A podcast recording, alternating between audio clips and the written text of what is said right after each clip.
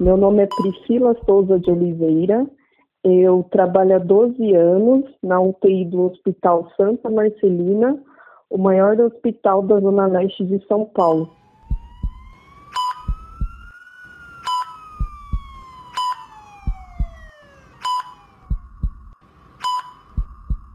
Com o tempo, a gente aprende a lidar com a morte. Às vezes, o paciente precisa que a gente segure a mão, esteja do lado, e a gente está lá sempre para apoiar, para dar um acolhimento, um descanso, uma paz para a família. A gente fica bem presente até o fim da morte do paciente. Os profissionais de saúde que trabalham em unidades de tratamento intensivo lidam com a terminalidade de pacientes? Qual o significado de espiritualidade para esses profissionais? Será que eles já presenciaram alguma experiência espiritual dentro de uma UTI?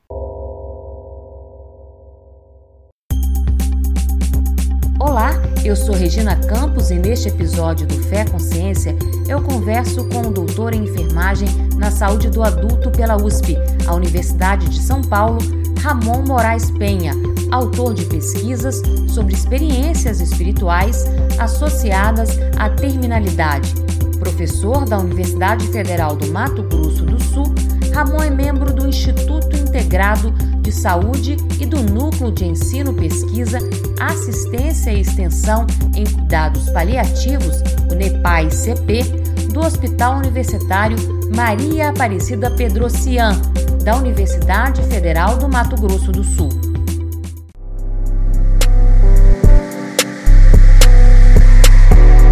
Professor Ramon, nas suas pesquisas de mestrado e também do doutorado, o senhor deu voz aos profissionais que trabalham na terapia intensiva no setor de enfermagem do Hospital Universitário, o Hospital da USP. O senhor quis saber o que eles pensam sobre espiritualidade, se já presenciaram alguma experiência espiritual e como lidam com isso. Como é que foi esse estudo? E foi muito interessante porque a grande maioria narrou em seu discurso já ter experienciado algum tipo de situação, vamos chamar de estranhas, que é o que a gente vai chamar daqui para frente de experiências espirituais. Então, por exemplo, os profissionais da, da terapia intensiva, eles não sabiam explicar, às vezes, um cheiro diferente que eles sentiam, é uma conversa que o paciente chamava para ter com ele, é, como sonhos premonitórios, né? Principalmente pacientes idosos nas terapias intensivas.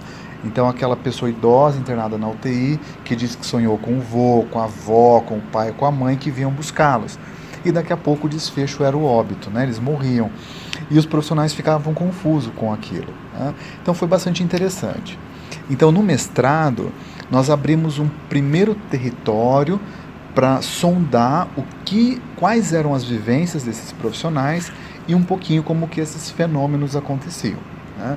A partir do mestrado, então, nós visualizamos que precisávamos de um ambiente teórico, quer dizer, que teoria nos ajudaria, eu estou falando de teoria de cuidado, né? enfermagem tem várias teorias, que poderia nos ajudar para explicar isso. Existe uma teoria chamada teoria do cuidado transpessoal, ela é, foi proposta pela americana professora Jean Watson, da Universidade de Denver, e ela é a única teoria que trata claramente de que existe uma dimensão não material, que é uma dimensão espiritual, onde fenômenos da consciência podem acontecer. Só que nessa teoria não estava clara a ideia da experiência espiritual que explicasse isso que a gente vivencia todo dia. Então, aí no doutorado, nós criamos um construto teórico para dizer o seguinte: Regina.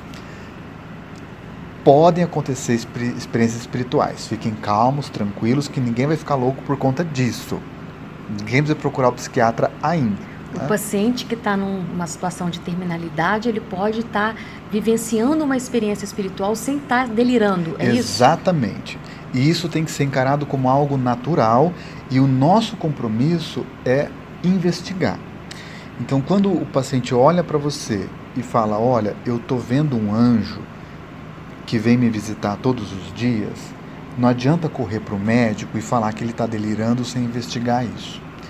Então nós precisamos ficar confortáveis essa foi a conclusão do doutorado, e perguntar para ele, um anjo que vem te visitar, fala mais sobre isso. Como que é? Isso te faz bem? O que, que esse anjo diz? Então isso precisa ser estimulado, entende? No doutorado nós criamos esse ambiente. E tem um ponto importante dentro desse ponto que a maioria das pessoas hospitalizadas que vivenciam essas experiências espirituais, eu estou falando de pacientes, elas estão com doenças avançadas e experimentando o final da vida. Elas então, estão quando morrendo. elas, elas conseguem vi, é, visualizar ou um anjo ou alguém que já morreu, é, é, certo que elas já estão na fase terminal da doença, seria isso? Isso, elas já estão em uma fase avançada. Eu só queria de, de definir o, a doença terminal. Quando a gente fala em terminalidade, nós falamos das últimas 48 horas, que vai evoluir para uma questão chamada processo ativo de morte. Aí o corpo começa a manifestar sinais que está sendo desligado da sua bateria principal. O que é isso? Quando é o processo ativo de morte? Ah, tem um termo no inglês chamado gasping. Né?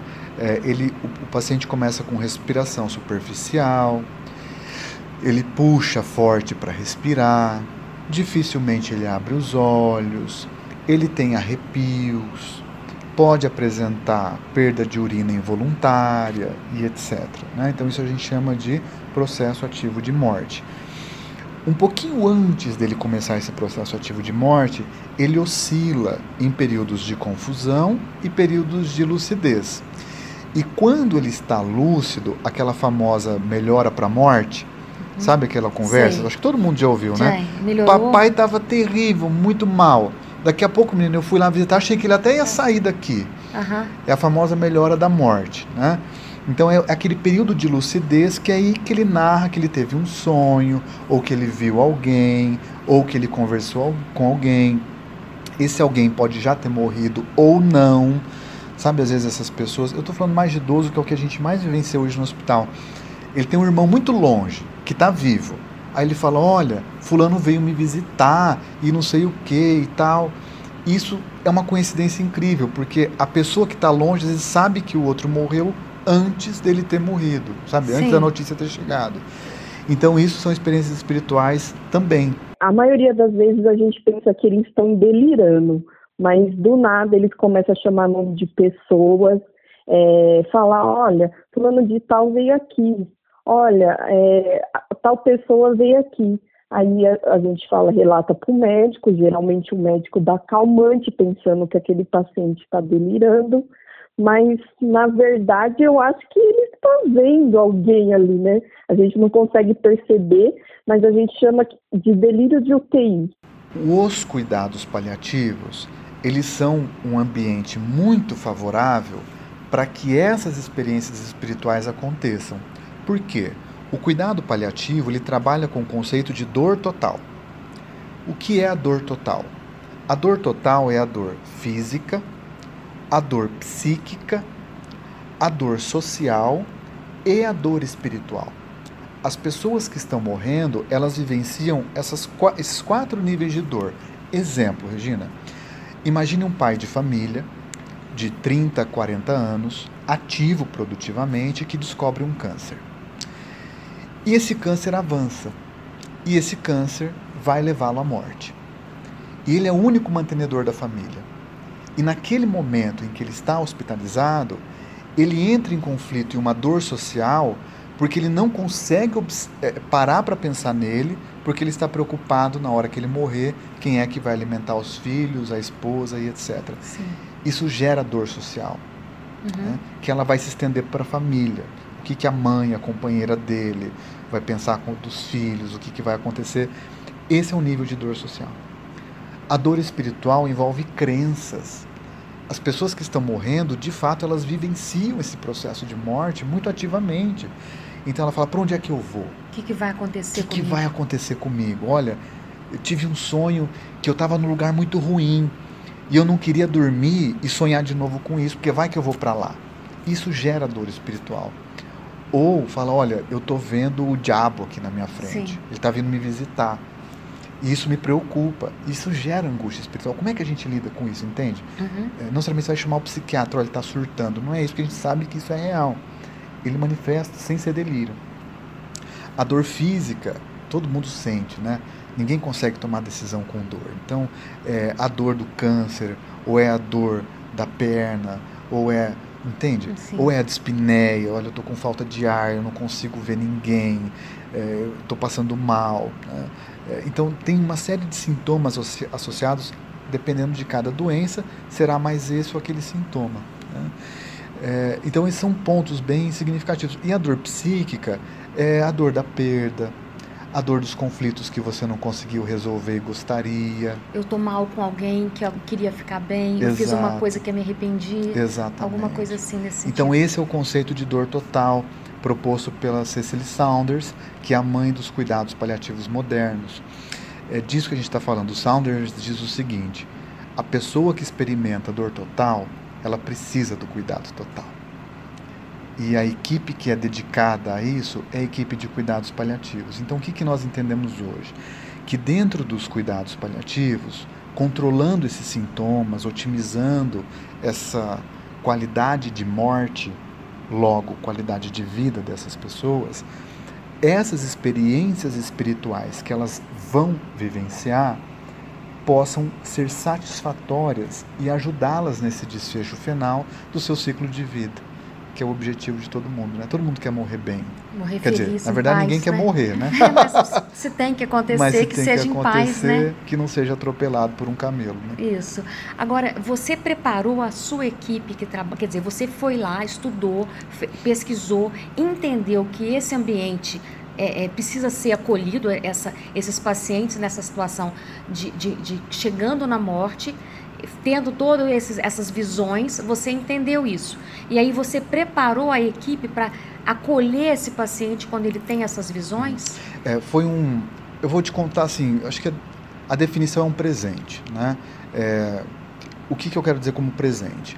Eu ingressei na Universidade Federal do Mato Grosso do Sul em 2014 e eu me vinculei fortemente ao hospital universitário a partir de 2015.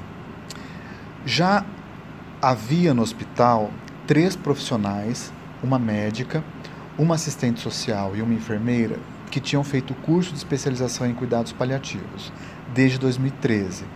É, então, havia os, o, algum tipo de atividade de cuidado paliativo dentro do hospital, só que ela não era organizada, ela não era centrada, né? não tinha um núcleo estruturado. E eu me aproximei então do hospital universitário, já com essas ideias, e de repente um grupo de profissionais muito sensibilizados que vestiram a camisa dos cuidados paliativos decidiram compor fielmente esse grupo. Né? Então tem o José Wellington, que é o enfermeiro hoje, ele é coordenador do núcleo, a Rosângela, que é a médica, a Júlia, que é assistente social, a Marise, que é uma terapeuta ocupacional, tem fisioterapeuta, Janaína, a Jaqueline, que é nutricionista.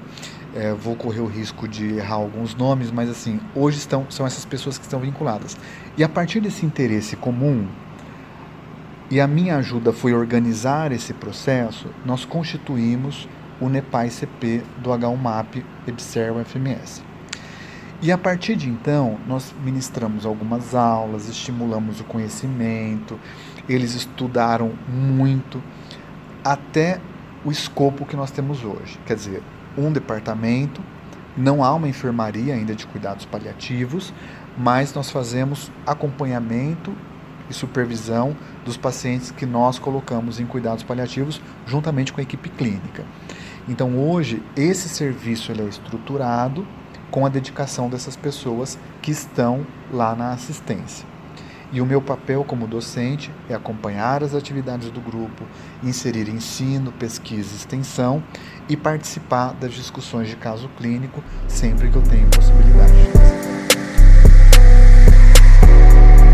Você disse que as pessoas quando estão no CTI, numa, num caso grave, próximo da morte, elas têm relatam experiências espirituais, né? Ou elas vêm, elas, se veem em algum lugar, como você falou, ah, eu tô, eu tô sentindo que eu vou para o inferno. Essas experiências que elas relatam, na maioria, são experiências boas ou experiências ruins?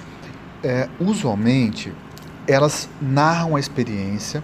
Então, quando elas têm a experiência espiritual, na maioria das vezes elas têm mais de uma vez. A primeira experiência às vezes é confusa a pessoa não entende se é sonho, se é real, então ela é confusa. Isso pode assustar um pouco o paciente. Então, quando ele te fala isso, ele, tem, ele confia em você e divide essa história que ele vivenciou, ele fica confuso, ele pede uma validação. Elas são boas em sua maioria, só que ele acha estranho. Ele fala: Nossa, eu fiquei com medo. E aí, quando você estimula ele verbalizar e trabalha essa qualidade de experiência, elas tendem a ser melhoradas. Falou: olha, então fica atento. O que, que ele te disse? Ele quer te levar para onde? O que, que você acha disso? Daqui a pouco ela vai ter uma outra experiência com essa pessoa que ela mantém diálogo com essa, com essa, vou chamar de personificação, né? Com essa é, com esse ser. Com esse ser transcendente que chega até ela. É, e você sabe que é uma coisa interessante que depende muito do tipo de paciente. Né? Então, as pessoas que experienciam ah, doenças de maneira agradável, elas já vão mais preparadas para a terminalidade. As experiências são sempre positivas. As imagens são ou de entidades religiosas, né? elas não narram com sofrimento. Mamãe estava super bem. Ela veio me ver, nossa, como que mamãe estava bonita, vestida com aquela roupinha que a gente enterrou e coisa e tal, né?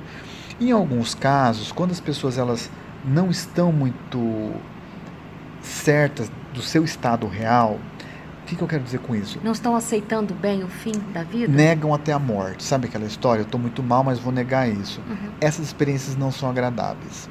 Né?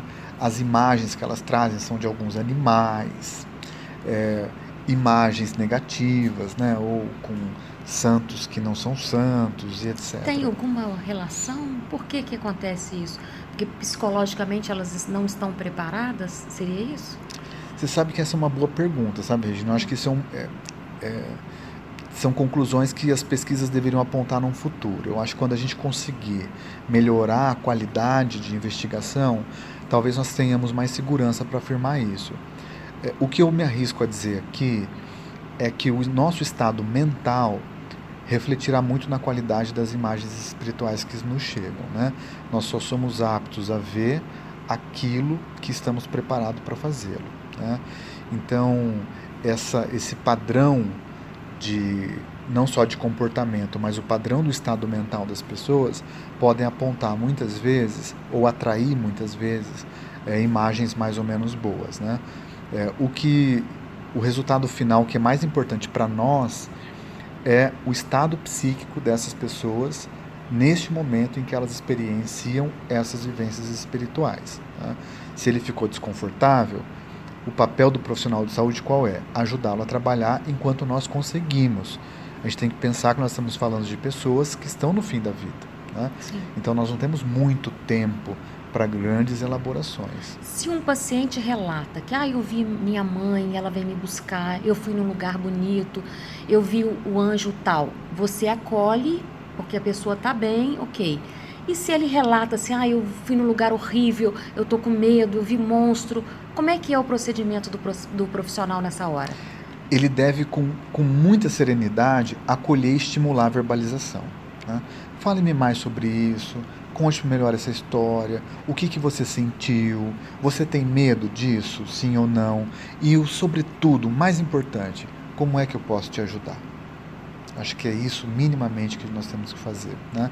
Compreender o significado dessa experiência espiritual para ele naquele momento e se colocar à disposição em ajudá-lo. E aí nós estamos falando de um impacto direto, tanto para o paciente quanto para os familiares, e também para os próprios profissionais.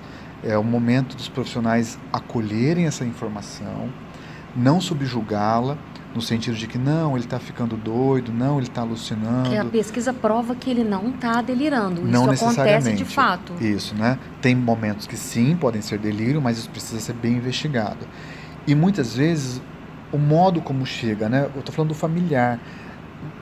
Não é incomum o familiar que fica muito próximo a esse paciente, daqui a pouco ele vai lá no posto da enfermagem e fala: Olha, meu pai está delirando, vai lá ver. Hum. Né? Porque o familiar não entende que aquilo é normal e que acontece de fato. Isso. E aí vocês profissionais têm que dizer não, isso é, acontece, isso é comum, Exatamente. isso é real. Ele não está delirando, é isso? Exatamente, né? exatamente.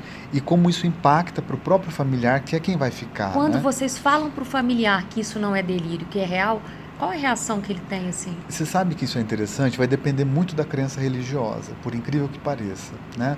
Alguns vão tratar como normal, ai, nossa, verdade, eu acredito mesmo nisso, né? Ou não, falam, nossa, eu ainda estou com dúvida, eu acho que não é nada espiritual. Achar, é, ele está sendo relapso no cuidado com o meu familiar. É. Tipo, não está relevando que ele está delirando de fato. Pode é, ser. Pode ser. E esse cuidado de não assumir isso como uma verdade, porque às vezes para o outro pode não ser. Pode não ser. Então se deter na experiência, né? Tá, tudo bem, vamos lá então, vamos comigo lá, vamos conversar isso juntos, porque isso não pode não ser. É, a gente sempre diz que a verdade tem que ser gradual e suportável, né? Então é uma coisa de cada vez até as pessoas entenderem e os familiares negociarem isso, né, para si mesmos. É, será que isso é bom? Ok, né?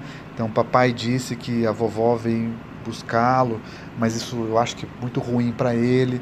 Então, alguém tem que pegar essa família no colo, colocar para conversar, se reunir com a família, entender esse processo junto com a família.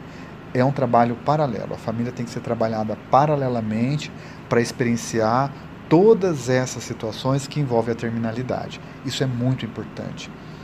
Como nesse momento final da vida, eu estou voltando a discutir as últimas 48 horas, os sintomas são desconfortáveis e a família fica muito insegura. Né? No cuidado paliativo, nós sempre incentivamos a participação ativa da família em todos os momentos. Então, quando você está com o seu familiar com dispneia forte e você está do lado dele segurando a mão dele, você tem que ter muito suporte para vivenciar essa situação, porque ele não vai ser entubado, ele não vai ser reanimado. E a equipe de cuidados paliativos ela tem essa competência de trabalhar paralelamente com a família para vivenciar todos esses processos, além de ajudar o paciente na elaboração desses sinais e sintomas. O familiar tem que ficar calmo, tranquilo passar segurança para aquele paciente que está indo embora. Exatamente. Seria isso, né? E compreender que ali, naquele momento, independentemente do que ela acredita, pós-morte ou não, é a última experiência humana daquela inteligência. E isso tem que ser vivenciado com um respeito profundo à sua biografia. Então, naquele momento, não é o momento de rediscutir questões, de levantar grandes polêmicas. Se você for capaz de perdoá-lo, o faça.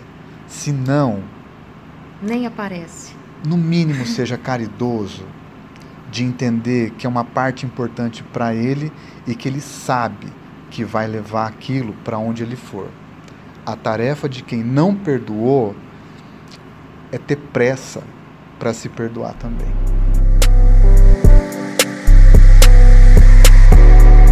Você é, trabalha com esse com pacientes assim situações graves, você já deve ter presenciado muitas coisas de pessoas que tiveram visões ou falas ou até mesmo cheiro. Você falou aí que também algumas pessoas sentem cheiro. Me conta algum fato assim interessante. Eu posso narrar uma experiência espiritual, Regina. Ah. E como você é muito empática, eu raramente conto essa, essa experiência, que na ah. verdade ela foi o ponto de partida para todo esse meu trabalho. Uhum.